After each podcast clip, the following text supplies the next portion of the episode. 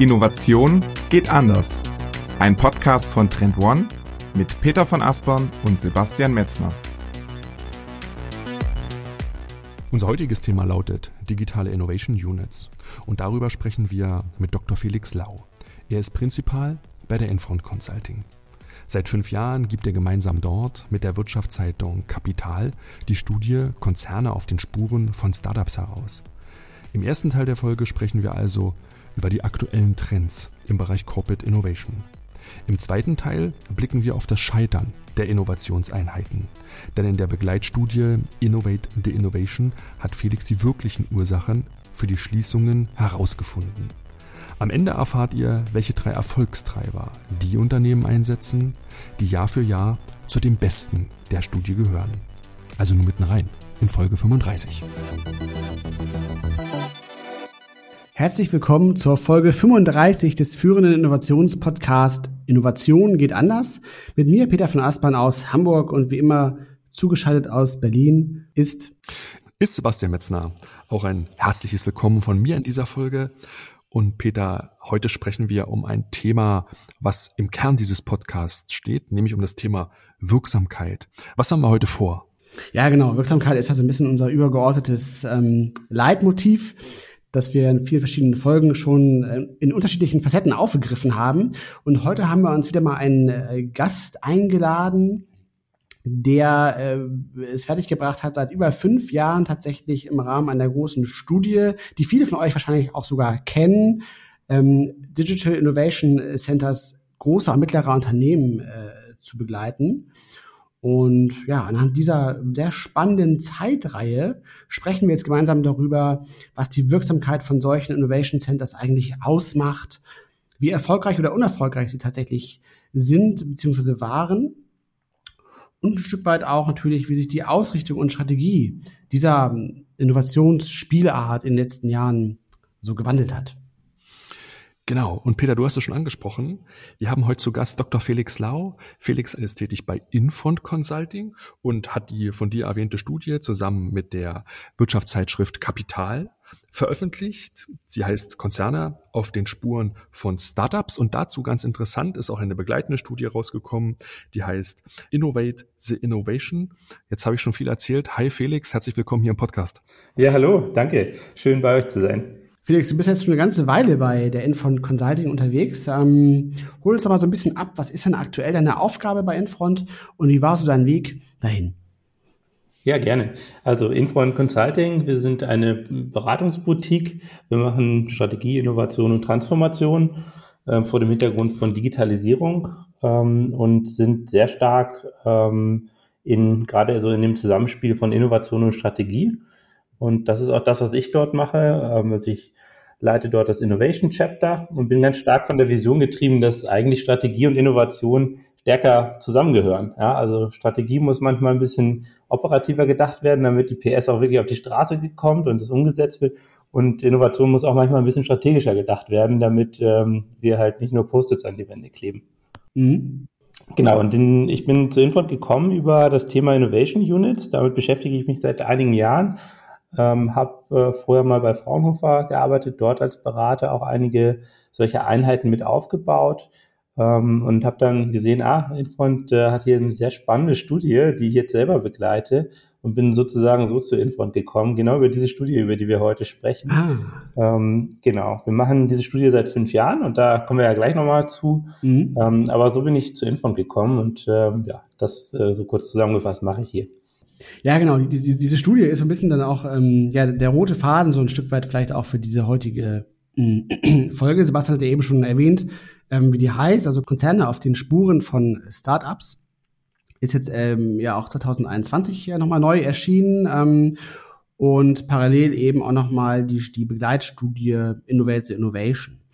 Und ähm, was finde ich sehr interessant ist, so als auch als erste Frage, was ich mich auch selber gefragt habe, ist, weil du hast ja im Management gibt's ja auch Trends. Ne? Also es gab ja zum Beispiel, weiß ich, so in den 80er, 90ern war M&A zum Beispiel so ein Management-Trend. Ne? Alle haben auf den Business Tools gelernt, wie geht denn M&A und dann haben sie es halt gemacht. Und ähm, was würdest du denn sagen, Felix, was hast du für Management-Trends jetzt in Bezug auf Corporate Innovation beobachtet so in den letzten fünf Jahren? So welche Muster sind dir da so aufgefallen? Was hat sich da getan? Äh, ja, also ich glaube, es hat sich einiges getan. Ähm, ich muss dazu sagen, als ich ähm, so vor sechs, sieben Jahren mich zum ersten Mal mit dem Thema beschäftigt hat, war ich mir gar nicht sicher, ob das jetzt wirklich ein Thema ist, was lange bei uns bleiben wird oder ob das so ein Trendhype ist und irgendwie die Berater äh, jagen die nächste Sau durchs Dorf in, in zwei, drei Jahren und war total froh, aber zu sehen, dass eigentlich das Gegenteil stattgefunden hat aus meiner Sicht. Ich habe eher so ein Erwachsenwerden der Innovation Units und auch der, des Themas Corporate Innovation gesehen. Ähm, und da können wir ja gleich mal durch so durch die Reise gehen. Aber wenn ich mal so fünf Jahre zurückschaue, damals gab es schon einige Innovation Units in Deutschland, in Amerika, die waren schon so ein paar, paar Jahre voraus bei dem Thema, gab es schon deutlich mehr. Im Mittelstand gab es in Deutschland noch recht wenig, das waren eher die größeren Konzerne und die waren damals auch anders als heute. Also die waren damals, heute gab es die eher so in zwei Geschmacksrichtungen. Eine Geschmacksrichtung, die Einheit, die mit Startups zusammenarbeitet, die andere, die mit eigenen Teams irgendwie arbeitet. Und heute gibt es ganz, ganz viele unterschiedliche Richtungen, wie mit Startups zusammengearbeitet äh, wird oder ähm, wie verschiedene Innovationsinstrumente äh, genutzt werden. Ähm, der große Trend, den ich aber sehe, ist, dass heute in solchen Einheiten Innovation deutlich ernsthafter angegangen wird, ähm, dass diese Einheiten in den letzten Jahren auch näher an das Kerngeschäft gerückt sind, als sie gestartet äh, sind ähm, sind viele Einheiten sehr, ich sag mal, sehr schrill aufgetreten. Und da gab es auch so das ein oder andere Innovationstheater, was da veranstaltet wurde. Und ähm, mit der Zeit ähm, haben wir aber gesehen, dass ganz viele Einheiten dann sowohl von den Themen, die sie bearbeiten, näher am Kerngeschäft der Unternehmen gelandet sind, als auch von der ja, Abstimmung und von den ähm, Koordinationsprozessen näher an den Firmen gelandet sind, weil sie gemerkt haben, wenn wir Innovation skalieren wollen, dann hilft uns ähm, die, ja, das Mutterunternehmen dann äh, doch dabei, eben unfaire Wettbewerbsvorteile aufzubauen. Ähm, genau, also da, äh, da hat sich einiges getan, aber auch in den, in den äh, Methoden und Instrumenten, ähm, wie innoviert wird von Design Thinking, ähm, sind wir deutlich noch weitergekommen zu Methoden, die Innovation auch in größeren Dimensionen möglich machen. Mhm. Du sprichst es an, das ganze Thema hat sich professionalisiert, ist in den vergangenen fünf Jahren stark gereift. Würdest du es so umschreiben? Ja, total. Also das, das trifft es, glaube ich, gut, dass es gereift ist. Wir haben ähm, eine Datenbank, in der wir auch tracken, wie viele Innovationseinheiten es so im, im, deutschsprachigen Raum gibt. Wir schätzen, dass es knapp 300 gibt, 250 kennen wir davon, ist allerdings auch eine Abgrenzungsfrage, wann beginnt eine Innovationseinheit, wann nicht. Und wir haben gesehen, dass 2017, 2018 so die letzte große Gründungswelle von solchen Einheiten war. Ähm, danach sind es weniger geworden, aber auch, weil einfach fast alle Unternehmen dann schon sowas hatten. Und was wir jetzt sehen, ist auch so eine Konsolidierungswelle, dass viele Unternehmen sagen, hey, wir sortieren, gerade Großunternehmen, Konzerne, wir sortieren jetzt mal ähm, die fünf bis zehn Einheiten, die wir haben ähm, und machen daraus vielleicht eine oder zwei oder wenige, aber sortieren nochmal, wer was genau macht. Ähm, und da würde ich schon sagen, es ist, äh, ist eine deutliche Reife drin, auch in den Ergebnissen, die wir immer in den Studien tracken, also in den Outcomes sehen wir, dass, dass einfach mehr bei rauskommt. Wir sehen die ersten Ausgründungen, die ähm, sozusagen Unicorn verdächtig sind, wo es in ein, zwei Jahren vielleicht soweit ist. Ähm, das war vor wenigen Jahren noch überhaupt nicht der Fall. Mhm. Kannst du ganz kurz nochmal drauf eingehen, wie euer Studiendesign war, wie ihr dort vorgegangen seid? Ja, genau. Also wir sind auf der Suche nach Erfolgsmustern von Innovationseinheiten. Ähm, und wir schauen uns ähm, den Erfolg im Prinzip in drei Dimensionen an. Also einmal der wirtschaftliche Erfolg von Innovationen, die dort entwickelt werden, dann ähm, die, das Wachstumspotenzial dieser Innovation und die Geschwindigkeit. Und in diesen drei Dimensionen ähm, bilden wir einen Ranking basierend auf, einen, auf einem Fragebogen, den wir jedes Jahr auch weiterentwickeln und anpassen. Und dann ist es aber ein zweistufiges Studiendesign, dass wir die besten Teilnehmer aus dieser ersten Stufe mit dem Fragebogen, die laden wir zu Interviews ein, führen dann sehr viele Interviews mit den Leitern der Innovationseinheiten und aber auch mit den Auftraggebern. Das heißt, das sind dann meistens Head of Innovation, CDOs, CTOs, CEOs auch. Ähm, und wir schauen, ja, ob sozusagen sich die Geschichten auch decken, die sie uns erzählen und äh, fühlen den so ein bisschen auf, auf den Zahn, ob da auch wirklich ähm, ob da auch wirklich das rauskommt, was sie so versprechen. Also wir sind sehr, sehr stark, schauen wir auf die Ergebnisse und lassen uns gerne auch überraschen von neuen organisatorischen Settings, weil wir davon überzeugt sind, dass es da unterschiedliche Wege gibt.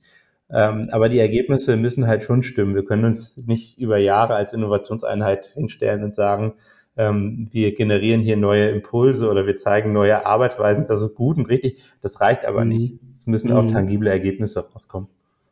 Und diese tangiblen Ergebnisse, die haben sicherlich auch dann äh, viel zu tun mit dieser gestiegenen Nähe zum Kerngeschäft. Ähm, du hast ja auch schon gesagt, dass das dabei helfen kann, die Skalierungsfähigkeit der, der Mutterorganisation sozusagen besser dann als Hebel zu nutzen. Ähm, würdest du sagen, also viele Innovationsunits haben ja mit dem Thema Digitalisierung zu tun halt. Das ist ja oft so der große Kontext so thematisch. Ne? Und ähm, nun ist es ja aber auch so, dass, dass viele Corporates ja auch in den letzten Jahren auch ihr Kerngeschäft zunehmend ein Stück weit vielleicht auch digitalisiert haben. Also würdest du sagen, dass sich dann auch beide so ein Stück weit auch angenähert haben, beziehungsweise halt ist das Kerngeschäft ähm, eben auch ein Stück weit bei vielen digitaler geworden, sodass eben das so eine Annäherung von beiden Richtungen war? Oder war, war es tatsächlich eher so, dass die, die Corporates gesagt haben, nee, wir fangen jetzt mal diese Units so ein bisschen ein und wollen jetzt hier keine Moonshots machen, äh, äh, sondern irgendwie jetzt hier äh, klar messbare Ergebnisse in, in absehbarer Zeit erzielen? Ja. So. Nee, äh, gute Frage. Es ist, ähm, ich meine, dass sich tatsächlich beides passiert. Also äh, auch die Corporates haben sich angenähert und wir müssen ja auch sehen, so die Innovationsfähigkeiten, gerade in den frühen Phasen, Ideation, Design Thinking, auch Prototyping, erste digitale Mockups zu entwickeln, das sind Fähigkeiten, die mittlerweile, ich würde mal sagen, sehr stark demokratisiert sind, auch im Corporate-Umfeld.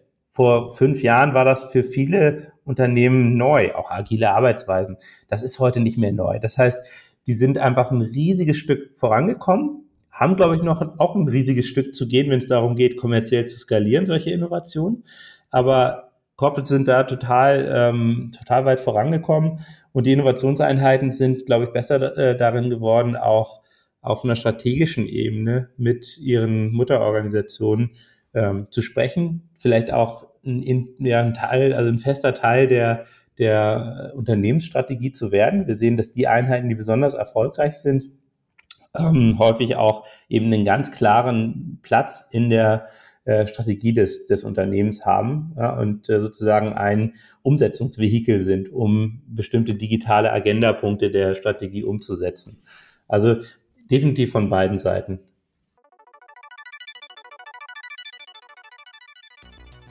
Und an dieser Stelle ein kurzer Hinweis auf unseren Trendradar für den Mittelstand, den wir gemeinsam mit dem Bundesverband der deutschen Industrie, dem BDI, gemeinsam im September veröffentlicht haben. Dort findet ihr sechs Megatrends und 24 Makrotrends, die von über 150 Innovationsverantwortlichen aus dem Mittelstand bewertet wurden. Wer von euch also wissen will, was die einflussreichsten und disruptivsten Trends sind, kann sich den Trendradar auf trendone.com slash trendradar-mittelstand runterladen. Und zu dem Radar bieten wir euch im September auch zwei kostenlose Webinare an, in denen mein Kollege Thorsten Reder die Schlüsselergebnisse nochmal detailliert vorstellt. Thorsten erklärt dort auch anhand von vielen Praxisbeispielen, wie Unternehmen mit den Trendradaren arbeiten, um Ableitungen zu den wichtigsten Trends zu treffen und diese in Innovationsfelder zu überführen. Wer von euch also den Prozess von den Trendradaren zu den Innovationsfeldern erlernen will, sollte unbedingt an den Webinaren teilnehmen. Am 24. September und am 30. September finden die nächsten beiden Webinare statt. Auf trendone.com slash Webinar könnt ihr euch euren Platz jetzt sichern. Den Link findet ihr auch nochmal hier unten in den Show Notes. Und jetzt wieder zurück in den Podcast. Mhm. Wir kommen vielleicht gleich noch mal so ein bisschen auf die Erfolgsmuster und auf die wirklichen erfolgreichen Ergebnisse zu sprechen. Lasst uns vielleicht aber noch mal kurz auf die Gegenwart schauen. Und da ist ja Corona in den letzten anderthalb Jahren ein ganz, ganz einschneidendes Thema, vielleicht auch für viele Digital Innovation Units gewesen. Hm, die Frage, die ich so habe, Felix, hm, welchen Einfluss hatte die Corona-Pandemie auf diese Innovationseinheiten? Ja, genau. Also diese Frage haben wir uns natürlich auch gestellt und auch vorher, da war, da war ich sehr ähm, skeptisch, denn wir hatten gerade so 2019 hatten wir einige Schließungen von auch prominenten Innovationseinheiten, Daimler 86 Lab beispielsweise, die geschlossen sind. Ähm, das heißt, da, da lag schon so eine Stimmung in der Luft, die, die, die ein bisschen äh, schwierig war, was Innovationseinheiten anging, weil auch viele Einheiten wahrscheinlich gesehen haben, hey, ähm, es ist doch nicht so einfach, äh, groß skalierte Innovationen herauszubringen, auch wenn die frühen Phasen gut funktionieren.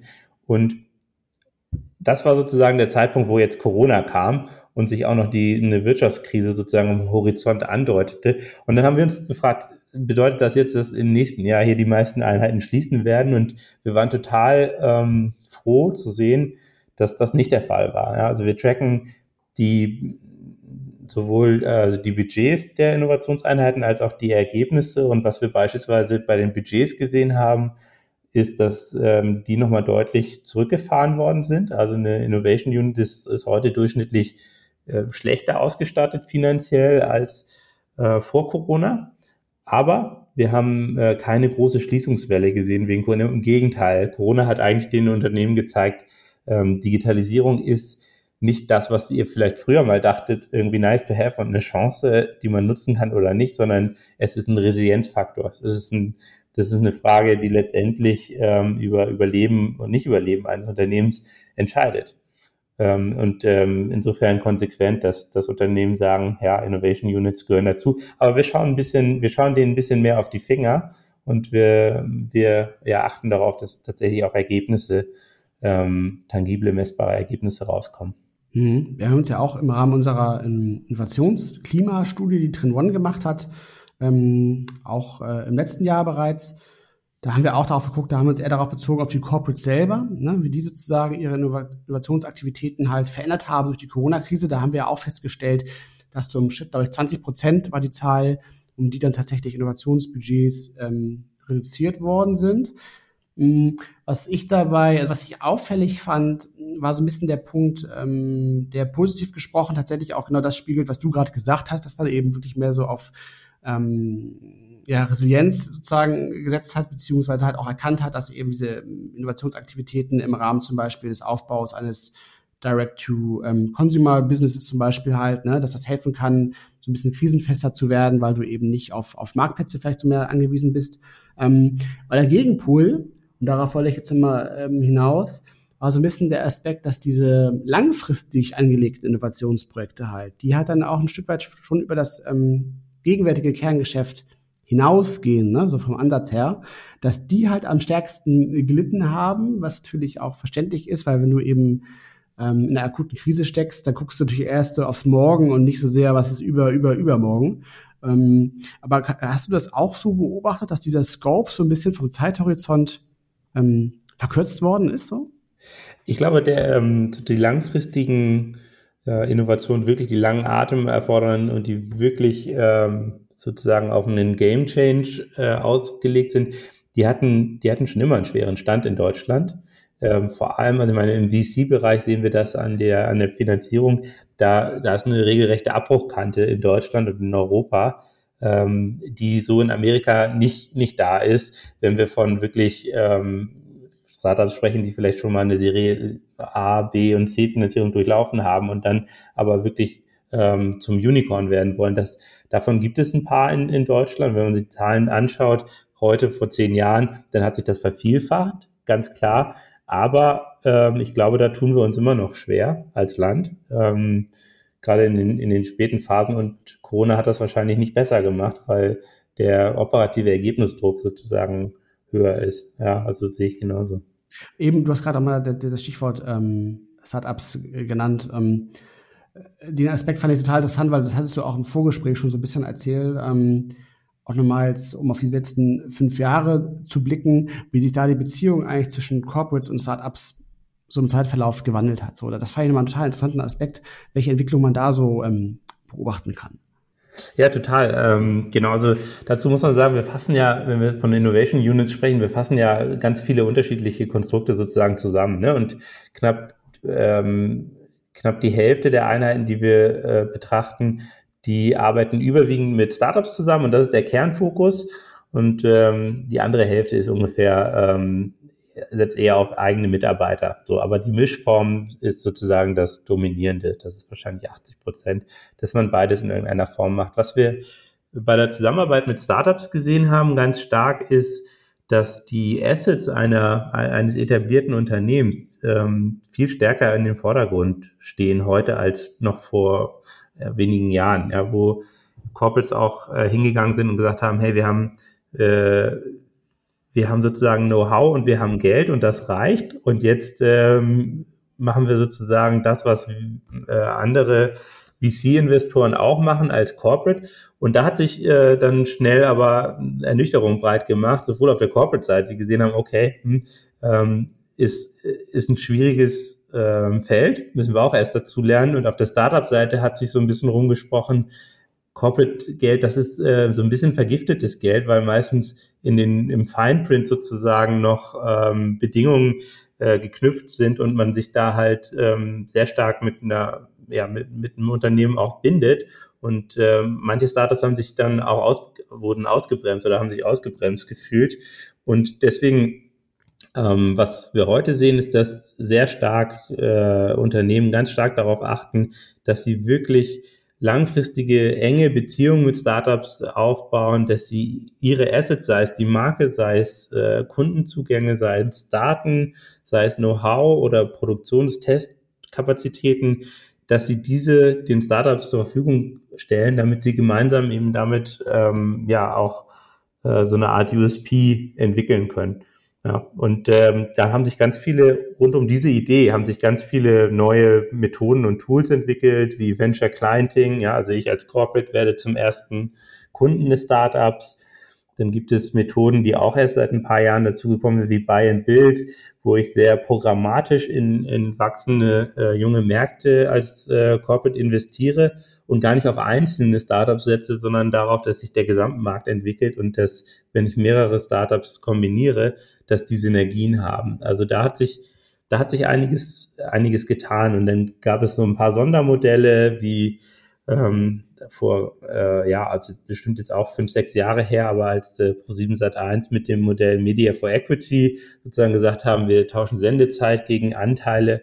Ähm, also ganz viele Ausprägungen von, ich überlege mir als Unternehmen, wie ich vielleicht nicht nur Geld in diese Partnerschaft reinbringen kann, sondern etwas was wirklich irgendwie nah ist an dem, was mein Kerngeschäft ist, was meine Stärken sind, was mich als Unternehmen einzigartig macht, weil das bietet einfach eine viel bessere Ausgangslage, um im Wettbewerb mit anderen Startups, mit anderen Investoren auch, um die besten Startups zu bestehen. Apropos Geld einbringen, das Gegenteil ist ja quasi das Geld wieder sozusagen abzuziehen oder reinvestieren. Ihr habt euch im Jahr 2021 das erste Mal gefragt, was ist eigentlich aus diesen Entwicklungen in den letzten Jahren geworden? Wie viele der ähm, Digital Innovation Units mussten auch wieder oder wurden auch wieder geschlossen? Das habt ihr dieses Jahr das erste Mal gemacht, wenn ich es richtig verstanden habe, oder? Genau, also wir haben uns gesagt, okay, fünf Jahre ist doch eigentlich ein ganz guter Bilanz äh, oder Zeitraum, um auch mal zurückzuschauen und sowas wie eine Bilanz zu ziehen. Und ähm, wir haben gesehen, dass, äh, dass einige Einheiten so diesem Muster folgen, laut eröffnet und dann leise wieder geschlossen und dachten uns, hey, das ist doch spannend, da jetzt mal reinzuschauen und haben deswegen eine Begleitstudie, die hattet ihr ja vorhin auch erwähnt, ähm, zu unserer ja, Konzern auf den Spuren von Startups Studie ähm, ins Leben gerufen, Innovate the Innovation. Und das ist im Prinzip eine Postmortem-Analyse von geschlossenen, aus den verschiedensten Gründen geschlossenen Innovationseinheiten. Das sind knapp, äh, also in den Einheiten, die wir tracken, sind es knapp zehn Prozent äh, gewesen, die innerhalb der letzten fünf Jahre äh, geschlossen sind. Aber die Dunkelziffer wird sehr groß sein, weil wir natürlich, obwohl wir da tatsächlich äh, so ein bisschen investigativ-journalistisch uns gefühlt haben bei der ähm, Suche dieser Einheiten, aber wir werden nicht alle, äh, bei aller Gründlichkeit nicht alle gefunden haben. Da wird es eine große Dunkelziffer geben. Und ihr habt da relativ umfangreiche Interviews mit den verschiedenen Führungskräften geführt. Kannst du uns was über die Ursachen erzählen, die ihr herausgefunden habt, warum die Einheiten geschlossen wurden? Genau. Also dazu muss man sagen, nicht alle, tatsächlich nicht alle Einheiten werden, die geschlossen werden, sind tatsächlich irgendwie gescheitert oder haben schlechte Arbeit gemacht. Ähm, also wir mussten da natürlich aufpassen, weil ähm, wir schon sehr kritisch hinterfragen mussten. Natürlich hat uns jede Einheit, die wir irgendwie interviewt haben, nicht also gesagt, dass sie ähm, letztendlich in irgendeiner Form erfolgreich äh, war. Ähm, insofern mussten wir da schon so ein bisschen kritischer auch drauf schauen. Aber wir haben einige Einheiten gesehen, wo es wirklich überzeugend, die überzeugend darlegen konnten, okay, hier ähm, haben wir sowas wie unsere erste Mission erfüllt ähm, neue Produkte entwickelt und haben aber dann gemerkt, dass diese Produkte so wichtig sind, dass sie Teil des Kerngeschäfts wurden und dass diese Organisationsform, dass ich diese Innovationsaktivitäten separiere, eigentlich gar nicht mehr in der Form brauche. Sie haben sich selbst überflüssig gemacht, wenn man so will. Das haben wir gesehen, ähm, aber bei weitem nicht bei allen. Wir haben viele auch gesehen, die letztendlich äh, geschlossen worden sind. So die Hauptgründe ähm, waren, weil sie entweder ihr ihre Ziele gar nicht so klar definiert haben. Ja, also ähm, sehr unscharfe, generische Ziele und dann auch schwer festzumachen, ob sie überhaupt erfolgreich oder nicht erfolgreich sind. Aber ohne so eine klare Zielagenda ist es dann halt auch im Top-Management irgendwann oder gerade wenn der Wind irgendwie ein bisschen schwerer weht, ähm, wenn die Zahlen beispielsweise der Unternehmensbilanz äh, nicht stimmen, dann ist das dann der erste Streichposten, wenn, wenn nicht klar dargelegt werden kann, wofür diese Einheit denn eigentlich steht. Das ist so der erste Grund. Und dann der zweite Grund, den wir häufig gesehen haben, war ganz banal, dass solche Einheiten auch sehr stark an Persönlichkeiten hängen und an äh, einerseits an den an den Leitern, LeiterInnen dieser Einheiten, aber eben auch so ein paar, ähm, ja, paar typische Rollen im Top-Management, ähm, bei denen, also die Fürsprecher im Top-Management, ähm, die da total wichtig sind. Das ist dann meistens ein CDO, CTO, Head of Innovation. Und ähm, wenn einfach dort äh, bei ein paar dieser Schlüsselpersonen ähm, einfach äh, die Überzeugung nicht mehr da war, dass diese Einheit äh, tatsächlich erfolgreiche ja, Arbeit leistet, dann, dann wurden die ähm, geschlossen.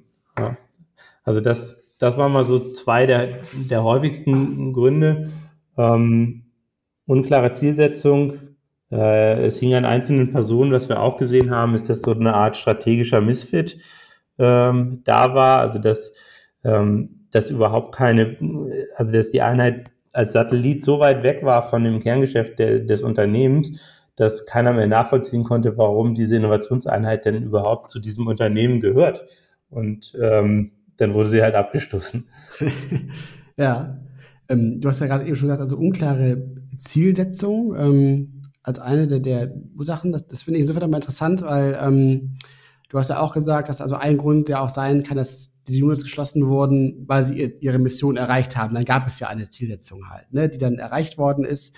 Jetzt, ich nehme mal an, dass das auch viel äh, sicherlich auch mit dem Stichwort äh, Digitalisierung oder digitale Transformation des Kerngeschäftes vielleicht zu tun haben könnte, so, was ja ein durchaus erreichbares Ziel ist. Ähm, und äh, hast du auch Insight dazu, ähm, was so das Thema Zielsetzung angeht, was es dann noch so gibt? Also wenn ich jetzt zum Beispiel so auch an das Thema denke, komplett neue Geschäftsmodelle zu entwickeln, so zum Beispiel halt. Ne? Also nicht nur sozusagen das Kernbusiness halt ähm, mit technologischen Innovationen vielleicht voranzubringen, sondern eben wirklich auch neue Geschäftsmodelle ähm, zu entwickeln. Ist das so eine Zielsetzung, die du da auch häufiger gesehen hast so? Äh, ja, total. Also ähm, neue Geschäftsmodelle sehen wir oft als Zielsetzung bei Einheiten, beispielsweise im Maschinen- und Anlagenbau, die halt wegkommen wollen vom, vom Modus äh, einmalige Transaktion. Ich verkaufe äh, eine Maschine in der Anlage und, und lebe dann vielleicht ein bisschen vom Service und hin zu, zu etwas, was eher so einem X-as-a-Service-Modell äh, entspricht oder zu Abo-Modellen. Ähm, und da sind es häufig Innovationseinheiten, weil da dieser Wandel oft unterschätzt wird. Ne? Also was das auch bedeutet für einen Bestandsvertrieb, ähm, ist, ist schon relativ, ähm, ist schon, schon relativ äh, ein starker Wandel, der da notwendig ist, weil ich habe natürlich einen Vertrieb, der, der überhaupt nicht ähm, darauf incentiviert ist, erstens. Ähm, jetzt eine, eine ja, eine, eine Service-Lösung irgendwie zu verkaufen anstelle von einer Maschine, aber auch nicht, äh, das ist überhaupt nicht die Komfortzone, das ist neu und, äh, und das ist etwas, was vielleicht auch am Anfang sicherlich nicht so der Hauptumsatztreiber ist. Ähm, und nun äh, stürzt sich ein Vertrieb gerne natürlich auf die großen A-Produkte, die die 80 Prozent des Umsatzes oder so ausmachen.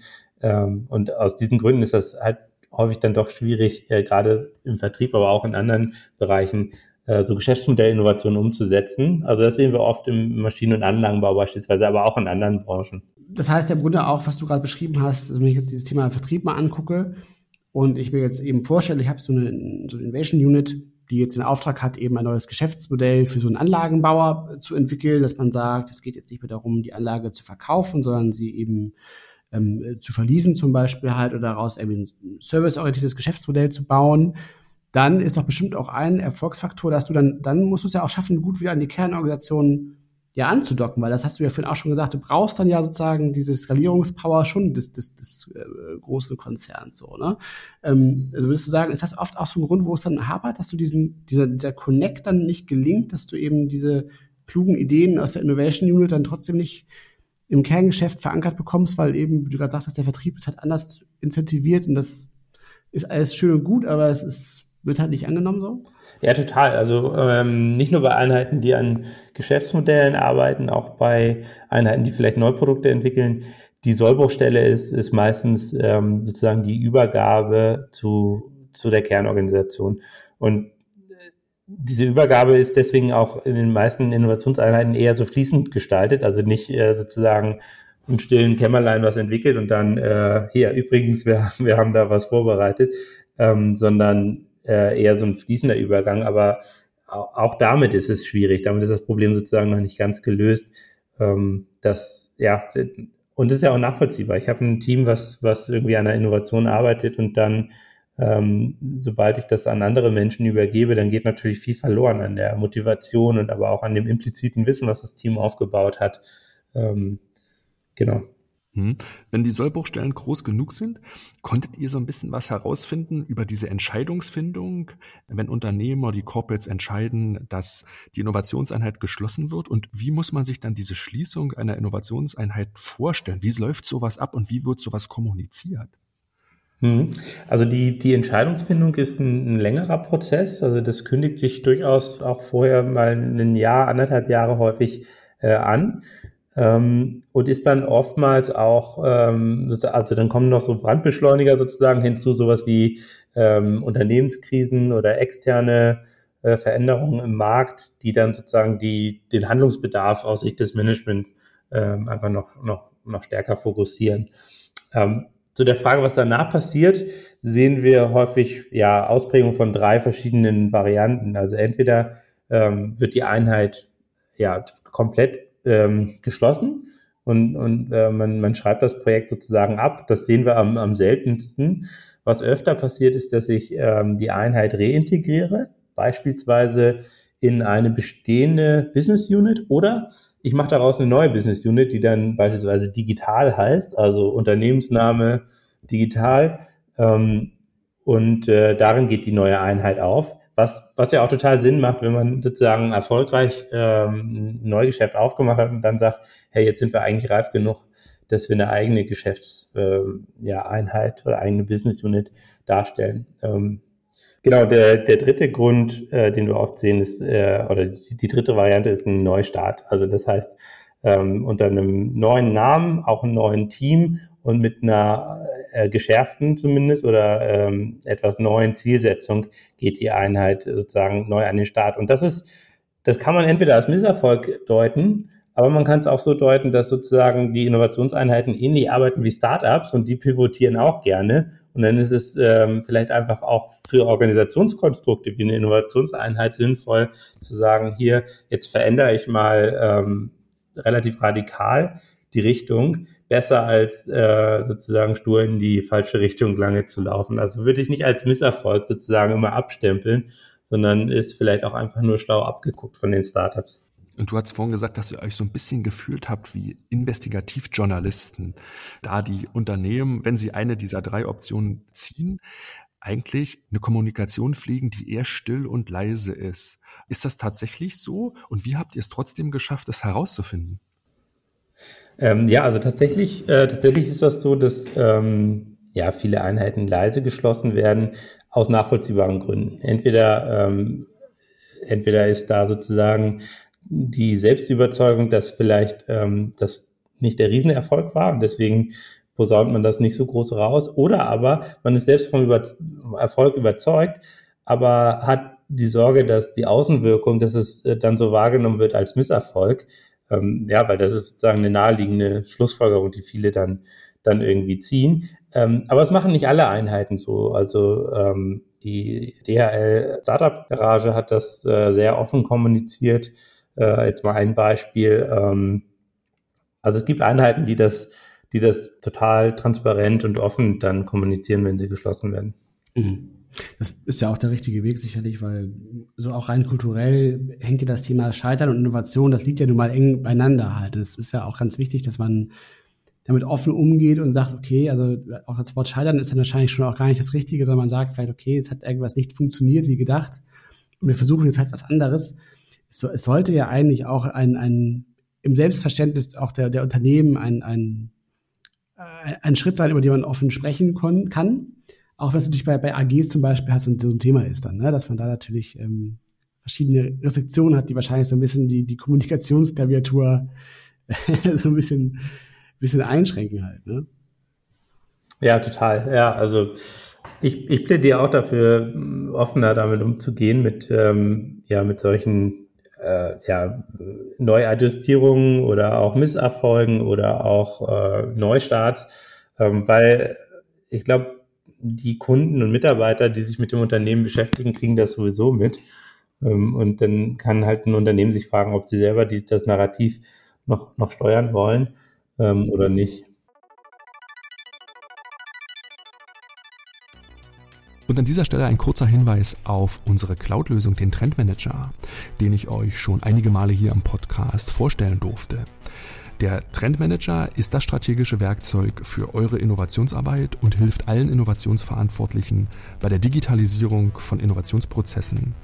Mit dem Trendmanager habt ihr den Vorteil, eure eigenen Trendradare erstellen zu können und damit ihr die Trends nicht mehr aufwendig identifizieren müsst und wirklich Zeit spart, haben wir den gesamten Content bereits für euch in das Tool getan. Ihr habt Zugriff auf über 17 Megatrends, über 109 Makrotrends und 48.000 Mikrotrendbeispiele und gemeinsam mit euren Teams könnt ihr all diese Trends gemeinsam auswählen und nach verschiedenen Kriterien auch bewerten. So entsteht Schritt für Schritt euer unternehmenseigener Trendradar. Als Orientierungsgeber ist der Trendradar das wichtigste Werkzeug im Umgang mit Trends und das spiegeln uns auch eine Vielzahl von unseren Kunden wie BMW, Stiel oder Cardex. Ihr könnt den Trendmanager jetzt im vollen Funktionsumfang 14 Tage lang testen. Alle Infos findet ihr auf trendmanager.com/testen. Den Link findet ihr natürlich hier unten auch in den Shownotes. Auf geht's!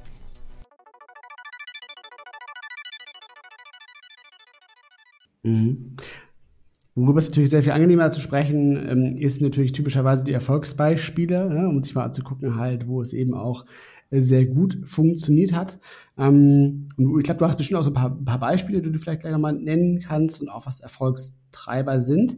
Ich wollte aber doch mal gerne jetzt direkt einen Punkt aufgreifen, über den wir eben schon so als ähm, Sollbruchstelle gesprochen haben, nämlich genau diese Beziehung da zwischen der, der zwischen Core und Edge, ne? also quasi zwischen dem, dem, dem ähm, Kernunternehmen und eben diesen Innovation Units.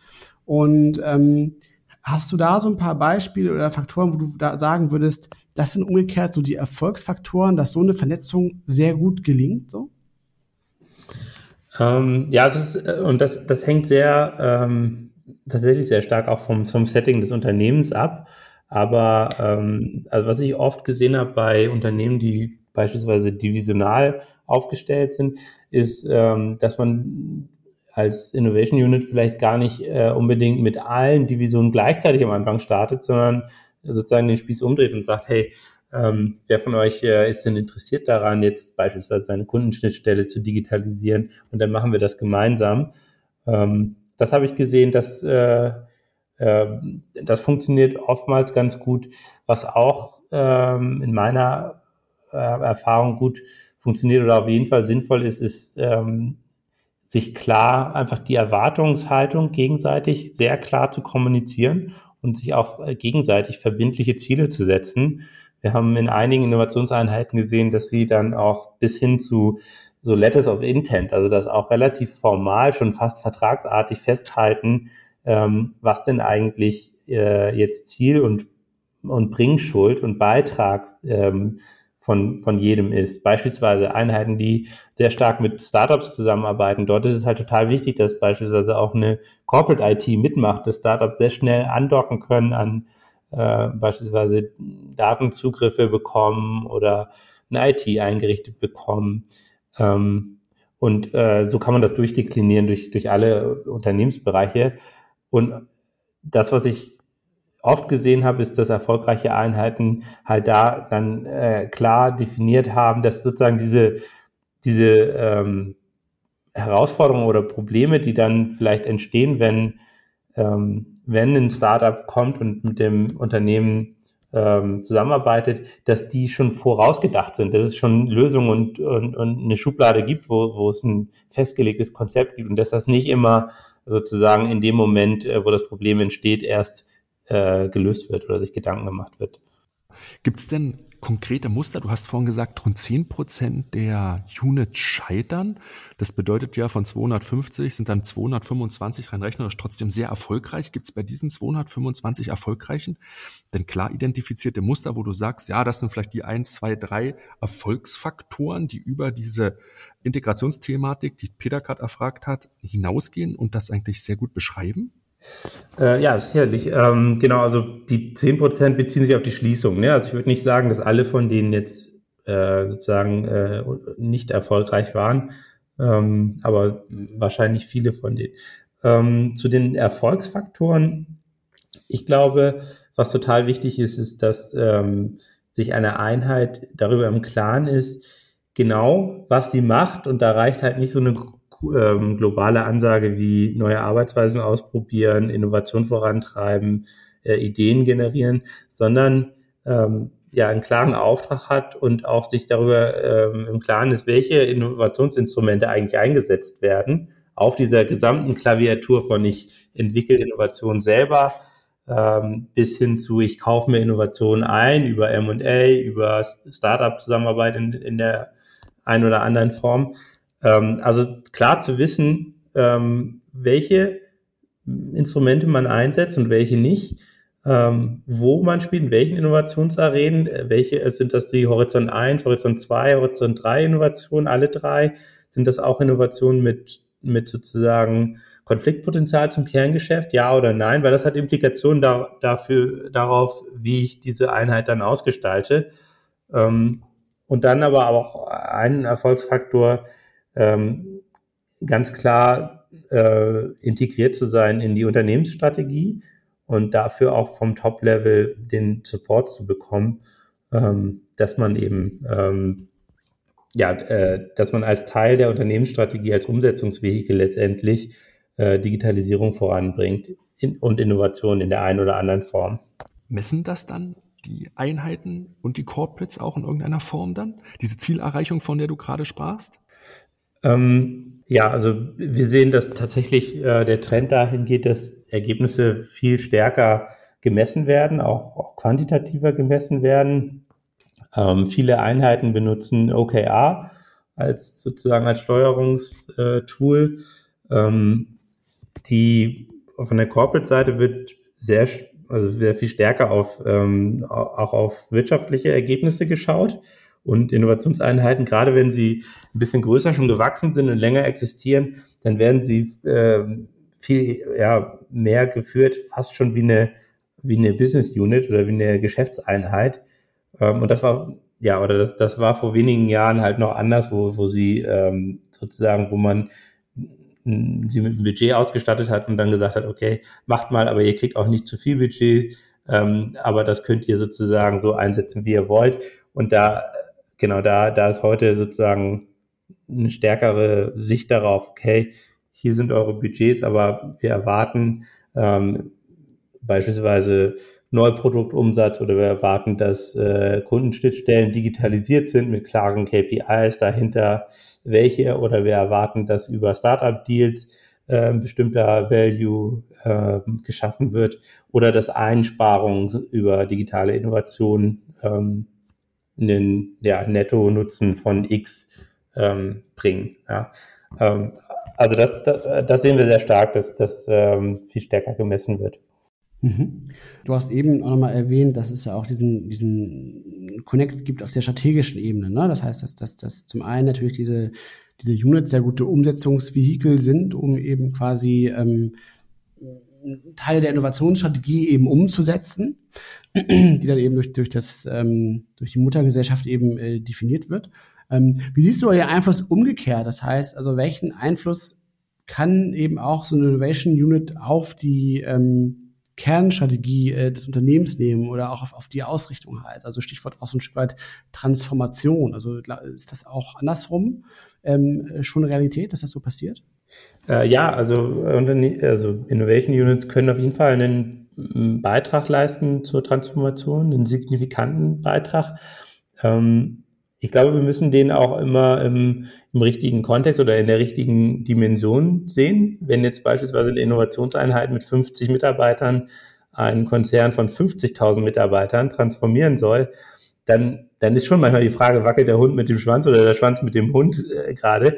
Aber ich glaube, das, was Innovationseinheiten tatsächlich leisten können, ist ähm, sozusagen ein inspirierendes Vorbild zu sein ähm, für neue Arbeitsweisen und, ähm, und ja, und damit halt sozusagen weitere Mitarbeiter zu inspirieren und zu zeigen, Innovation, das, das können wir, das dürfen wir ähm, und das wollen wir. Das, das äh, ist sozusagen was, was, ähm, was uns äh, in, intrinsisch motiviert. Ne? Und da, da ist, glaube ich, wenig Dinge sind, sind äh, wirksamer als authentische Erfolgsgeschichten aus dem eigenen Unternehmen heraus, wie äh, neue Innovationswege, neue Herangehensweisen, neue Arbeitsweisen auch wirklich zu einem Erfolg geführt haben.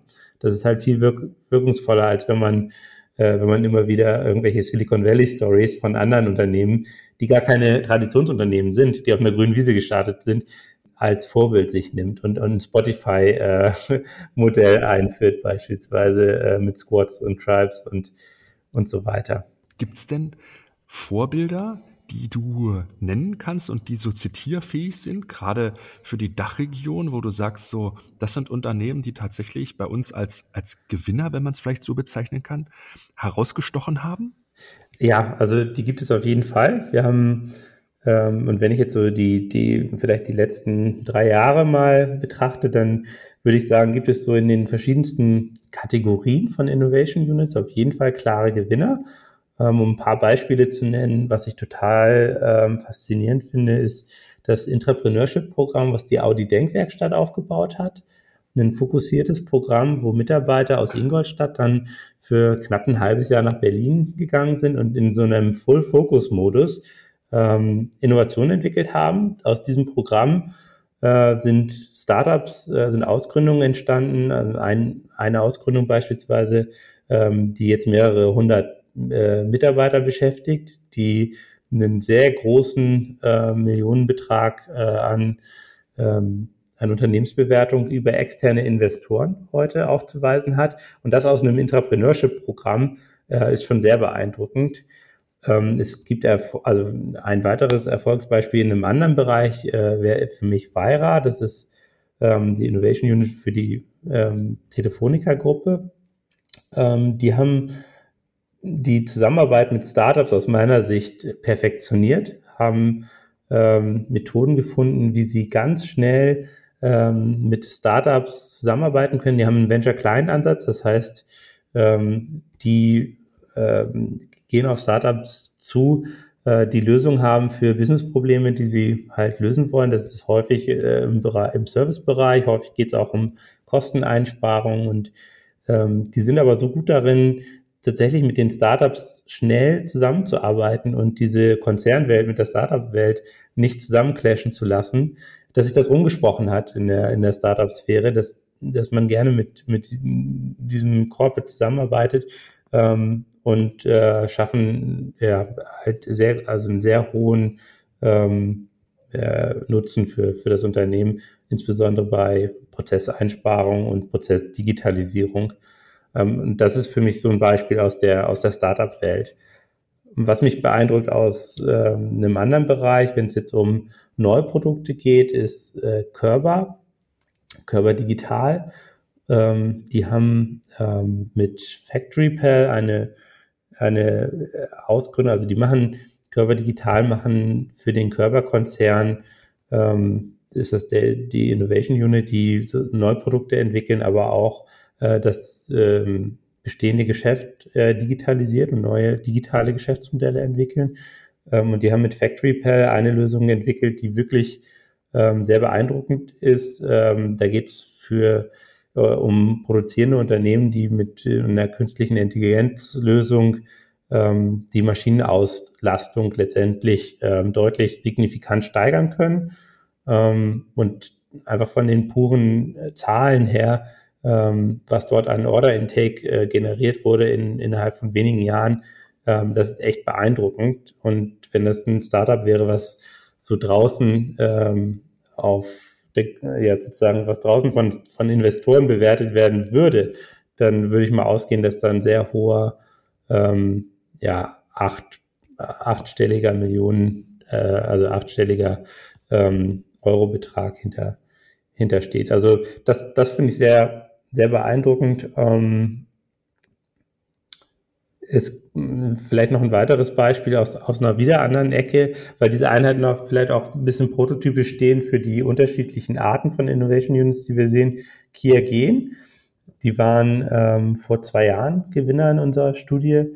Das ist ein Hersteller von Laborequipment und da hat es die Innovationseinheit geschafft, sehr systematisch und sehr konsequent die Kundenschnittstellen, insbesondere Sales und Marketing, zu digitalisieren. Ja, und äh, zwar in so einer Hybridform, dass es immer noch so Sales Reps gibt, also so ähm, ja, Verkäufer, die halt tatsächlich äh, mit ihren Kunden zu den Kunden auch fahren, aber ausgestattet mit einer digitalen Lösung, mit einem Algorithmus, der ihnen dabei hilft, zu sehen, wo sie welche Lösung am besten platzieren können.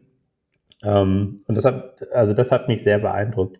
Also es gibt diese Blaupausen da draußen und das ist das Schöne und das Spannende. Es gibt die Blaupausen, ähm, wie Einheiten sehr erfolgreich mit Startups zusammenarbeiten, wie sie die Kundenschnittstelle digitalisieren, wie sie neue Produkte entwickeln, wie sie mit Intrapreneurship-Programmen ähm, sozusagen eine breite Masse an Mitarbeitern auch inspirieren und damit sogar auch noch Business Value generieren. Und da, also das finde ich total spannend zu sehen. Durch die Erfolgswelle, die du ja gerade so ein bisschen skizziert hast, steigt auch dann der Druck in den Innovationseinheiten? Oder ist es ja umgedreht, dass mit dem steigenden Erfolg der Druck eher sinkt? Ähm, gute Frage. Äh, also ich glaube, dass tatsächlich der, ähm, der Druck eher, eher steigt oder die Erwartungshaltung.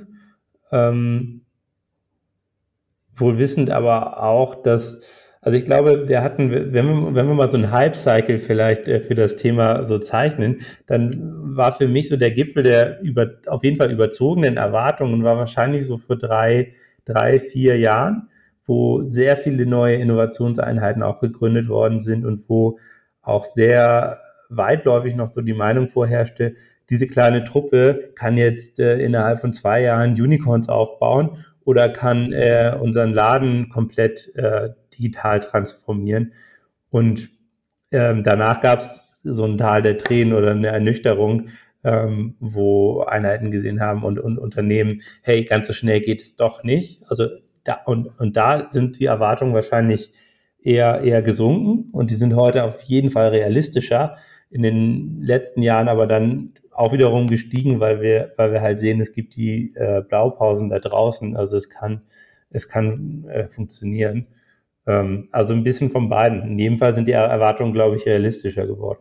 Würdest du eigentlich sagen, dass, also dadurch, dass jetzt natürlich auch, man sieht es ja auch an der Anzahl schon in eurer Studie, also ihr habt jetzt ja 250, glaube ich, war jetzt die Anzahl, ne, an Innovation Units. Genau. Und ähm, das heißt ja quasi, also um, umso mehr große Organisationen entsprechend ja auch solche, solche Units aufbauen und auch im Grunde auch als ein Vehikel die Zusammenarbeit mit Startups suchen, da entsteht ja auch so ein bisschen so ein, so ein, so ein also diesen War for Talents, den der ist ja, ist ja bekannt, ne?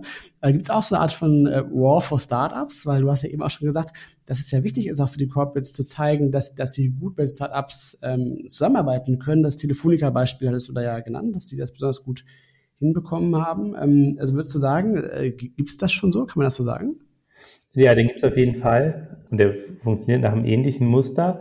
Dass das, was, glaube ich, zusätzlich ähm, tricky ist bei, bei dem, ja, bei dem War for Talents wenn's, oder War for Startups, wenn es um, um tatsächlich erfolgreiche Startups geht, ist, wenn Unternehmen mit einem Startup-Programm starten und ähm, dieses Programm kommt vielleicht nicht so gut an bei den Startups, dann wird sich das nicht unbedingt darin äußern, dass es weniger Startups sind, die sich melden. Und das ist, das ist das Gefährliche, sondern es äußert sich eher darin, dass das die falschen Startups sind, dass das Startups sind, die selber nicht mehr an sich glauben, aber, äh, aber meinen, sie haben jetzt noch jemanden gefunden, der, der da äh, Geld investiert. Das ist das Gefährliche. Ne? Also die, an der Qualität ähm, wirkt sich das aus und nicht an der Quantität. Ähm, und das ist echt gefährlich für Unternehmen. Ich muss dabei so ein bisschen an die Specs denken, die äh, entsprechenden Mantelgesellschaften für die Börse, die jetzt natürlich in aller Munde sind, die natürlich auch eine Fülle von Targets suchen und häufig auch natürlich die Unternehmen dann avisieren, die vielleicht aus eigener Kraft kein IPO mehr geschafft hätten und damit dann auch vielleicht nicht ganz so erfolgreich sind wie die Unternehmen, die aus eigener Kraft vielleicht ein IPO oder Direct Listing hingelegt hätten. Aber dann biegen wir so ein bisschen auf die Zielgerade der Folge ein und ähm, ich weiß nicht, ob schon die Abschlussfrage ist, aber mich würde so ein bisschen dein Ausblick interessieren. Ihr macht jetzt wirklich Jahr für Jahr diese Studie. Gibt es Dinge, die du für das kommende Jahr, für die kommende Studie erwartest oder hm, die insgesamte Einschätzung, wie werden sich die Innovationseinheiten in, in Zukunft aus deiner Sicht weiterentwickeln? Mhm. Ähm, ja, total. Also ähm, ich bin sehr gespannt darauf. Wir werden auf jeden Fall mit unserer Studie weiter dranbleiben. Ähm, ich möchte nicht allzu sehr den, den Blick in die Glaskugel wagen. Was ich aber auf jeden Fall glaube, ist, dass wir ähm, noch einiges sehen werden im Bereich Skalierung von äh, neuen Ventures. Ich glaube, da können und müssen Unternehmen besser werden. Ähm, ich glaube, was wir auch sehen werden, ist, dass Unternehmen einige Skills auch wieder stärker im Innovationsumfeld und Aktivitäten auch wieder stärker insourcen, die sie vielleicht vorher an Dienstleister rausgegeben haben, weil sie selber mal lernen wollten, wie gründe ich denn ein Startup oder wie baue ich denn einen MVP, wie mache ich denn Landingpage-Tests oder so. Und, und das sind Dinge, wo dann langfristig Unternehmen sagen, hey, wir müssen es irgendwie selber können, ja, weil es ähm, in, in einer digitalen Zukunft wirklich Teil des Kerngeschäfts ist. Also ich glaube, da werden wir einiges sehen, dass Unternehmen stärker ähm, sowas selber aufbauen. Wir werden, glaube ich, auch einiges sehen in, in mehr virtuellen Formen von Innovation Units. Es muss auch nicht immer irgendwie ein Standort in Berlin oder sonst wo sein. Es geht auch, es geht auch verteilt. Ähm, und ähm, ansonsten, ich, ich glaube, dass wir Innovation Units auch in den kommenden Jahren noch uns noch einige Jahre begleiten werden. Viele davon werden so groß werden, dass sie sozusagen als Teil, als beispielsweise digitales Geschäftsfeld äh, eine eigene Business Unit in Konzernen werden. Ähm, aber nicht alle. Einige werden auf, auf dem sozusagen, äh, ja, auf dem Ideenwerkzeug äh, ähm, oder na, auf, auf dem Level einer Ideenwerkstatt bleiben. Ja, spannender, spannender Ausblick. Ähm, heute jetzt im Fokus war ja erstmal jetzt ein bisschen der Status Quo und, und der Rückblick auf tatsächlich fünf Jahre Studienformat mit euch, ähm, ja, Konzerne auf den Spuren von Startups. War extrem interessant, jetzt auch mal so ein bisschen in dieser Zeitreihe so rauszuarbeiten, äh, was da so die, die, die Trends tatsächlich sind oder gewesen sind. Ähm, ich persönlich habe für mich mitgenommen, also zu einem dieses Thema äh, dass diese Innovation Center zunehmend näher an das Kerngeschäft rücken, so. Das hast du ja auch so, auch so als einen äh, Punkt genannt, ähm, den man beobachten konnte. Das fand ich extrem interessant. Ich finde auch extrem interessant auch diesen Punkt, dass es verschiedene Blueprints eigentlich gibt, auch um dieses Problem der Verletzung zur Kernorganisation zu lösen, so. Also ein Stichwort war ja dann dieses Inter, dieser Entrepreneurship. Ansatz, dass du eben halt ähm, so eine personelle Fluktuation auch eben zwischen diesen Innovation Units und der Muttergesellschaft sozusagen zulässt. So, das fand ich extrem interessant. Und was ich auch als ähm, super interessanten Punkt jetzt für mich auch nochmal mitgenommen habe, ist einfach dieser Aspekt tatsächlich, ähm, worüber wir eben noch gesprochen haben, so ein bisschen wie, also wie können eigentlich Konzerne optimal so mit Startups zusammenarbeiten und welche Dynamik steckt so diesem Thema drin. So, das fand ich jetzt für mich persönlich nochmal total spannende Aspekte. Also vielen Dank für diese Insights, Felix. Ähm, war eine spannende Reise jetzt durch die letzten fünf Jahre. Ja, danke. Ja, für mich ist das auch eine total spannende Reise. Ähm, wird mich wahrscheinlich auch in den nächsten Jahren noch begleiten. Ich glaube, dass Unternehmen total viel voneinander auch aus anderen Branchen lernen können. Die Blaupausen da draußen sind vorhanden. Und wir versuchen mit unserer Studie auch in Zukunft ähm, einen Beitrag zu leisten, dass diese Blaupausen auch bekannt sind und dass nicht jeder sozusagen das Rad neu erfinden muss.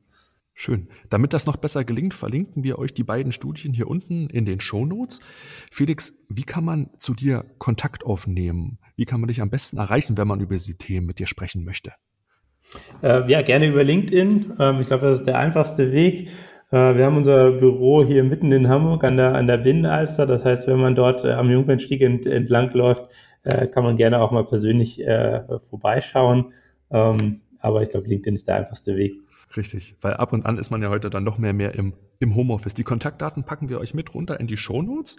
Ja, und damit haben wir es geschafft in dieser Episode 35. Wir danken euch fürs Zuhören. Wie immer empfehlt uns gerne an Kollegen, an Freunden, damit sie ebenfalls diesen Podcast hören. Wenn ihr uns Feedback senden wollt, dann geht das natürlich auch über LinkedIn oder ihr schreibt uns an podcast.trendone.com. Ja, Peter, die nächste Folge erscheint dann am Donnerstag, den 14. Oktober. Und bis dahin macht's gut, bleibt gesund, habt eine schöne Zeit. So ist es. Macht's gut, vielen Dank. Bis bald.